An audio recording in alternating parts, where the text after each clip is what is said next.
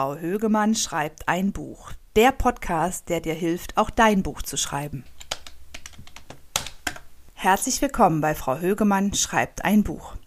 Ich bin Lena Högemann und ich habe gerade angefangen, mein erstes eigenes Sachbuch zu schreiben.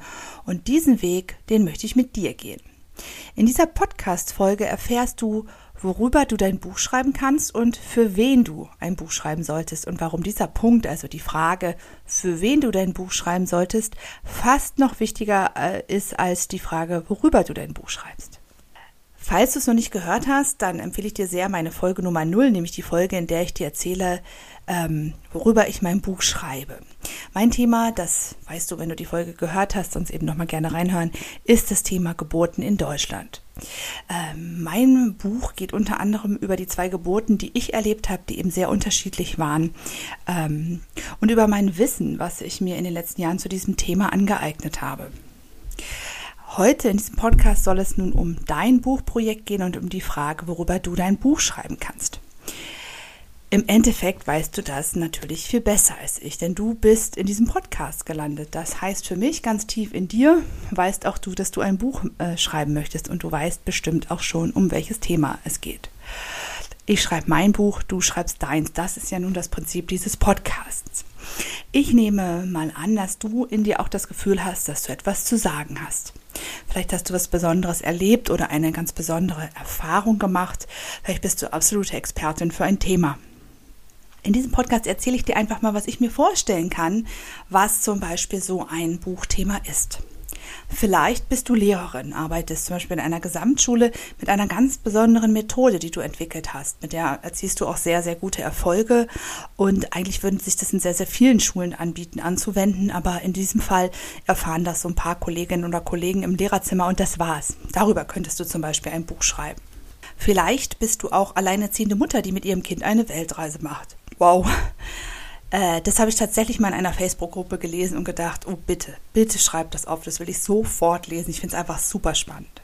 Vielleicht hast du etwas ganz Furchtbares, was ganz Schreckliches erlebt, das du nie für möglich gehalten hättest, dass so jemand wie dir sowas passiert. Aber du hast dich da rausgekämpft und willst diesen Weg mit anderen teilen. Vielleicht hast du auch eine ganz krasse persönliche Weiterentwicklung hinter dir. Vielleicht hast du dein Leben irgendwie komplett umgekrempelt, verwirklichst dich selbst und bist so glücklich wie nie. Auch das lohnt es sich zu erzählen. Vielleicht bist du absolute Fachfrau zu einem ganz speziellen Fachthema wie kein anderer und keine andere. Und vielleicht bist du jetzt endlich bereit, dieses Wissen mit der Welt zu teilen. Alles ist möglich. Das möchte ich dir mit diesen Beispielen sagen. Und ich bin mir sicher, deine Geschichte ist es wert, erzählt zu werden. Sonst wärst du jetzt nicht hier bei mir in diesem Podcast. Im besten Fall, und ich glaube ja bekanntlich an dich, weißt du jetzt, worüber du dein Sachbuch schreibst. Mindestens genauso wichtig wie die Frage, äh, worüber du dein Buch schreibst, ist die Frage, für wen du es schreibst. Im Fachjargon nennt man das die Zielgruppe.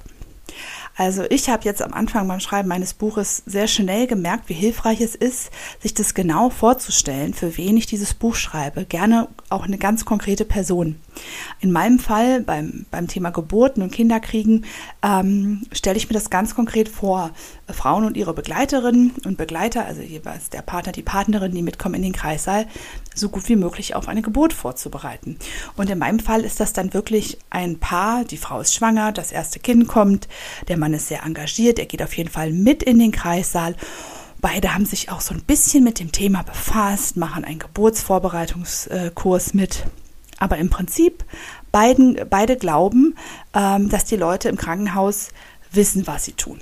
Und diese beiden Personen, diese Frau, dieser Mann in diesem Fall, stelle ich mir wirklich vor, wie sie auf mein Buch aufmerksam werden und denken, ach so, ah ja, das, so ist das in Deutschland. Das kann im Kreißsaal passieren, dass sie sich fragen, oh Gott, also mit diesen ganzen Fragen muss ich mich in so einer schwierigen Situation in einer Geburt befassen. Auf das muss ich Antworten haben. Ähm, und mit Hilfe meines Buches können die beiden sich dann vorbereiten.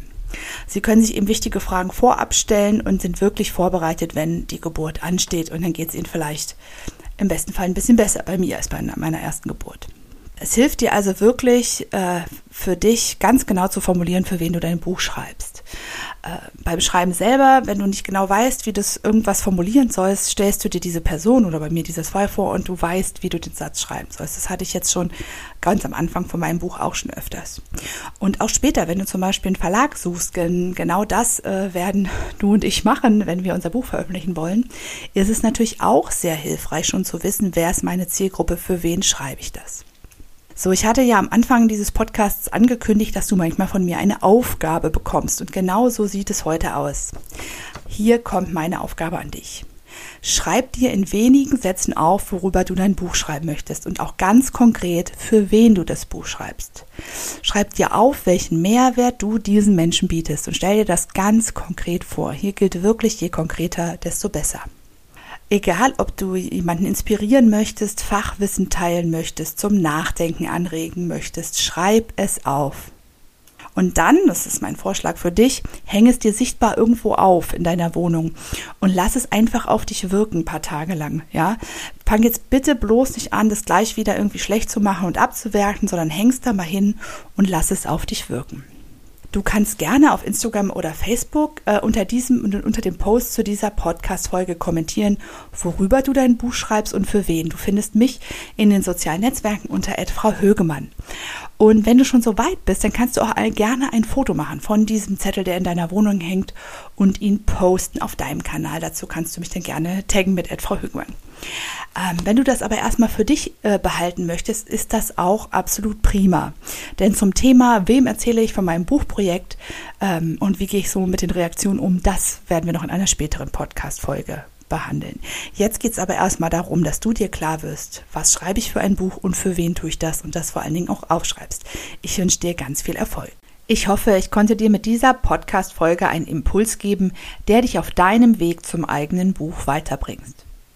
Wenn du eine Frage an mich hast oder ein Thema weißt, über das du dir eine Podcast-Folge wünschst, schreib mir gerne eine E-Mail an post.frauhögemann.de oder schick mir eine Nachricht bei Instagram oder Facebook. Bis dahin, hau in die Tasten.